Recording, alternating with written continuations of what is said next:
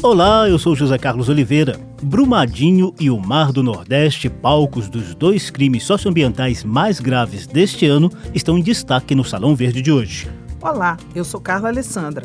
O programa também relembra o crime ambiental de Mariana, que completa quatro anos nesta semana.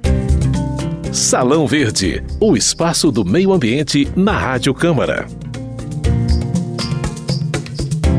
2019 não tem sido nada fácil para o meio ambiente, com pelo menos dois gravíssimos desastres que também tiveram forte impacto socioeconômico.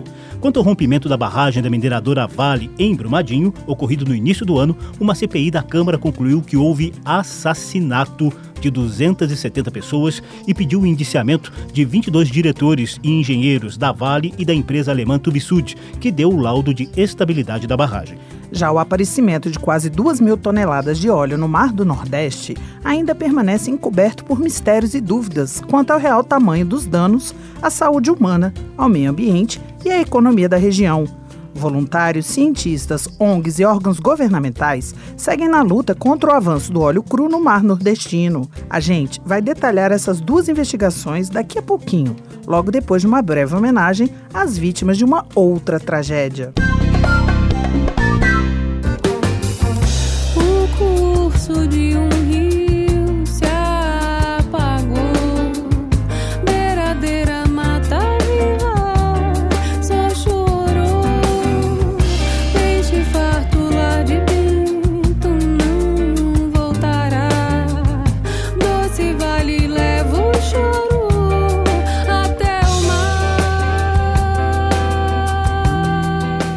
Música Lar de Bento que você ouve ao fundo foi composta pela brasiliense Litier e se refere ao distrito de Bento Rodrigues, na cidade mineira de Mariana.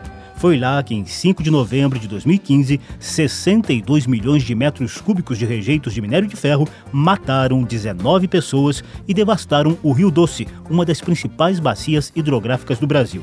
A lama tóxica e devastadora percorreu quase 600 quilômetros até o Mar do Espírito Santo. Esse crime socioambiental ocorreu após o rompimento de uma barragem da mineradora Samarco, controlada pela brasileira Vale e pela anglo-australiana BHP Billiton. As três empresas, por meio da Fundação Renova, ainda tentam, sem sucesso, reparar as perdas e danos. O Ministério Público diz que cerca de 700 mil pessoas foram atingidas por esse crime em Minas Gerais e no Espírito Santo. Zeca? E pasmem, Carla e ouvintes, ninguém ainda foi definitivamente condenado nem preso por essas mortes e destruição. Samarco, Vale, BHP Piliton e Vogue BR, empresa de engenharia que deu o laudo de estabilidade da barragem, são réus em um processo que segue em tramitação na Justiça. As famílias das vítimas continuam na luta por reparação de alguns danos. Mariana, que era um dos polos turísticos de Minas Gerais, ainda não conseguiu se reerguer. E o Rio Doce, onde milhões de mineiros e capixabas tiravam o sustento e matavam a sede, se mantém comprometido. E você não vai dizer que não se importa com a água que teu filho vai beber com a água que teu filho vai beber.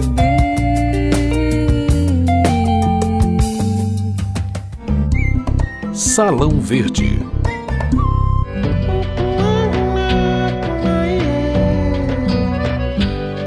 Crime socioambiental e econômico aconteceu em 25 de janeiro deste ano a barragem do córrego do Feijão, da mineradora Vale, se rompeu na cidade mineira de Brumadinho. O volume de rejeitos de minério de ferro, 12 milhões de metros cúbicos, foi bem menor que o de Mariana, mas mesmo assim devastou o rio Paraupeba e quase atingiu o gigante rio São Francisco, conhecido como o Rio da Integração Nacional.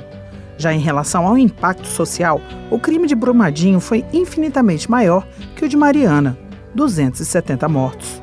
A Comissão Parlamentar de Inquérito da Câmara dos Deputados, que investigou esse crime desde abril, não tem dúvidas. O que houve em Brumadinho foi assassinato, crime anunciado, homicídio e lesão corporal dolosos, ou seja, com intenção, devido à omissão, fraude e conluio da mineradora Vale e da empresa alemã Tubisud, que poucos meses antes do rompimento da barragem emitiu atestado de que a estrutura era segura. Depois de ouvir 45 pessoas e ter acesso aos sigilos telefônicos e de e-mail de 15 investigados, o relator da CPI, deputado Rogério Correia, do PT de Minas Gerais, pediu o indiciamento de 22 diretores e engenheiros da Vale e da Tuvisud, num relatório de 600 páginas. A Vale já sabia há meses que a barragem era instável. Preferiu parir certificações fraudulentas que atestavam uma estabilidade inexistente. Não tomou providências nem para resguardar a vida de seus funcionários. Não acionou o plano de emergência em nenhum momento. Foi um assassinato, e isso está bem documentado no relatório. Uma tragédia anunciada, com a participação ativa da Vale e da Tuvisud. Além de homicídio e lesão corporal dolosos, os 22 executivos e engenheiros são acusados de poluição ambiental por rejeitos minerais com sérios danos à saúde humana e ao meio ambiente, além de destruição de área florestal considerada de preservação permanente. Os crimes estão tipificados no Código Penal e nas leis de crimes ambientais, de improbidade administrativa e anticorrupção. As penas previstas são de reclusão e detenção de duração variada. Na lista de indiciados estão 17 executivos e gerentes da Vale e cinco funcionários da Tuvisud, incluindo o gerente alemão Chris Peter Mayer e os engenheiros Makoto Namba e André Assuda, que assinaram o laudo de estabilidade da barragem do Córrego do Feijão. O relator da CPI, Rogério Correia, justificou a inclusão na lista do ex-presidente da Vale, Fábio Schwartzmann.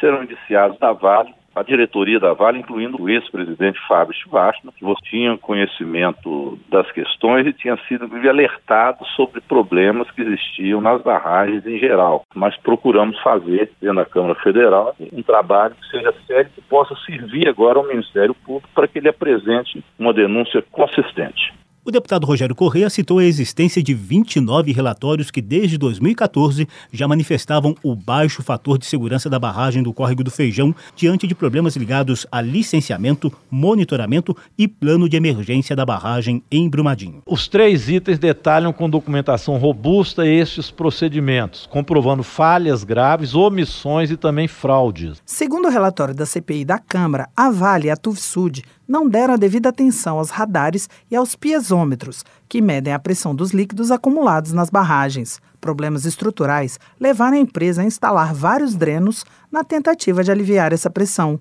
Num deles, houve falha grave. Esse rompimento que aconteceu com esse dreno avolumou os riscos da barragem. Isso foi no mês de junho. E olha que no mês de setembro, mesmo depois disso, foi dada a declaração de estabilidade. O deputado Rogério Correia anexou ao relatório a foto de uma placa prevendo a detonação de explosivos a cerca de um quilômetro e meio da barragem, minutos antes do rompimento de 25 de janeiro. O rompimento se deu meio-dia e meio e a detonação estava prevista entre 11 12, ou seja, a Vale continuava a fazer detonações na mina do Corre de Feijão. O relatório final da CPI de Brumadinho ainda acusa a Vale e a Tufsud de corrupção empresarial por dificultar a atuação dos órgãos de fiscalização e controle. Ambas teriam interesses comerciais na continuidade de operação da barragem, mesmo em risco.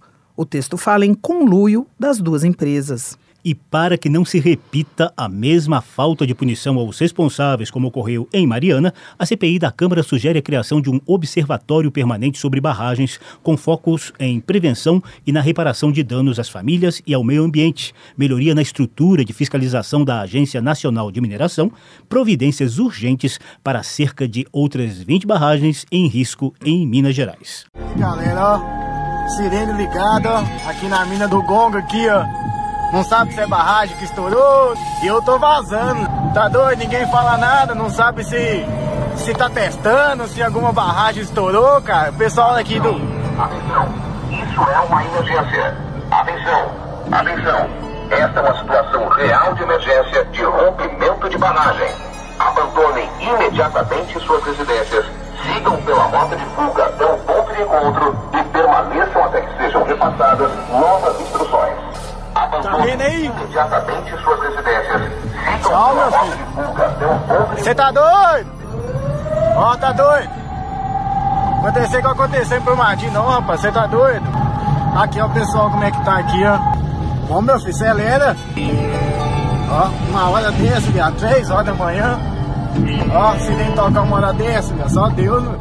Esse aí é o alarme que tocou de madrugada na cidade de Barão de Cocais, região metropolitana de Belo Horizonte, apenas duas semanas após o crime socioambiental de Brumadinho. Felizmente, nada aconteceu de mais grave. Mas imagina o drama diário dos moradores de Congonhas, Itabirito, Nova Lima, Itabira, Itatiaio Sul e outros municípios mineiros que convivem com bombas relógio, como essas representadas pelas barragens em risco de rompimento. Salão Verde. Depois de atualizar as investigações e as tentativas de reparo após os crimes de Mariana e Brumadinho, Salão Verde reserva essa parte final para o mais recente drama socioambiental e econômico do país. O mar de óleo que polui as praias dos nove estados do Nordeste, mata a fauna e a flora marinha, atrapalha o turismo e praticamente paralisa o trabalho dos pescadores da região. O mar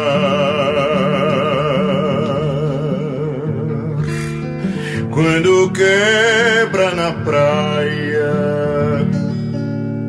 é bonito,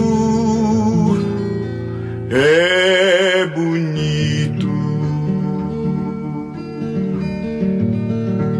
Desde o fim de agosto, já são quase 300 pontos atingidos por óleo nas praias nordestinas, principalmente na Bahia e no Rio Grande do Norte. O óleo tem a característica de piche, navega de forma aleatória abaixo da superfície da água e não é detectável pelos radares. Cerca de 2 mil toneladas do material tóxico foram retiradas do mar e das praias, mas o óleo segue avançando. Em audiência na Comissão de Meio Ambiente da Câmara, deputados e representantes da sociedade civil voltaram a acusar o governo federal de demora na investigação e na adoção do plano de contingência contra esse crime ambiental. Foi aprovada uma proposta de fiscalização e controle da Câmara para acompanhar as ações do governo. A iniciativa foi do deputado Célio Studart, do PV do Ceará. Averiguar como é que está sendo feito o Plano Nacional de Contingência, como é que está sendo desenvolvidas as ações da Marinha, as ações do Ministério do Meio Ambiente e contribuir também com as informações que a casa pode fornecer, fazer visitas também aos locais, poder alertar a população da forma devida. Essa fiscalização vai contar com auxílio do Tribunal de Contas da União, que deverá fazer uma auditoria operacional nas ações do Ministério do Meio Ambiente relacionadas com o vazamento de óleo no Nordeste. Também serão verificadas as ações de monitoramento que existem em ecossistemas marinhos e costeiros, a fim de prevenir novos desastres. O diretor de proteção ambiental do Ibama, Olivalde Azevedo, negou a lentidão do governo e repetiu que os órgãos públicos atuam no caso desde 2 de setembro. Eu tenho absoluta tranquilidade em dizer que os órgãos ambientais, Ibama e ICMBio, e os estados, mais Marinha e mais NP estão fazendo é o que há que ser feito nesse momento. A pesquisadora Yara Novelli, do Instituto Oceanográfico da USP, alertou que o monitoramento na área precisa ser feito em um período entre 5 e 20 anos a partir de agora, já que, mesmo que seja recolhido, seus resíduos ainda vão permanecer por longo tempo no mar nordestino. Onde estava o óleo, ele deixou sua marca. O óleo por onde ele caminhou na coluna d'água deixou o seu registro. Os efeitos biológicos, tanto na fauna, na flora como no homem, também nós temos registros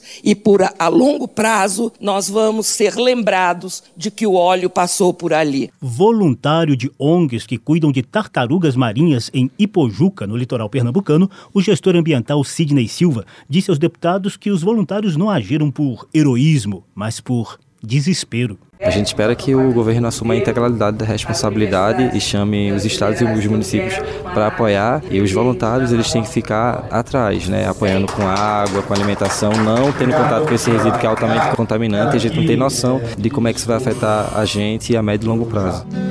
Pedro vivia da pesca, saía no barco seis horas da tarde, só vinha na hora do sol raiar. As músicas O Mar, do baiano Dorival Caymmi, e Lar de Bento, da brasiliense Litier, nos acompanharam no programa de hoje, que teve edição de José Carlos Oliveira, produção de Lucélia Cristina, trabalhos técnicos de José Pauletti e apresentação de Carla Alessandra e José Carlos Oliveira. Se você quiser ouvir de novo essa e as outras edições do programa, basta procurar os links de Salão Verde nas páginas da Rádio Câmara, na internet, nas redes sociais e no Spotify. Tchau. Tchau. Mar,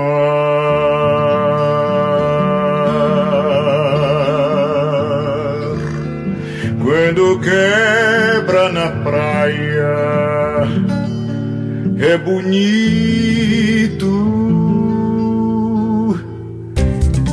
Salão Verde, o espaço do meio ambiente na Rádio Câmara.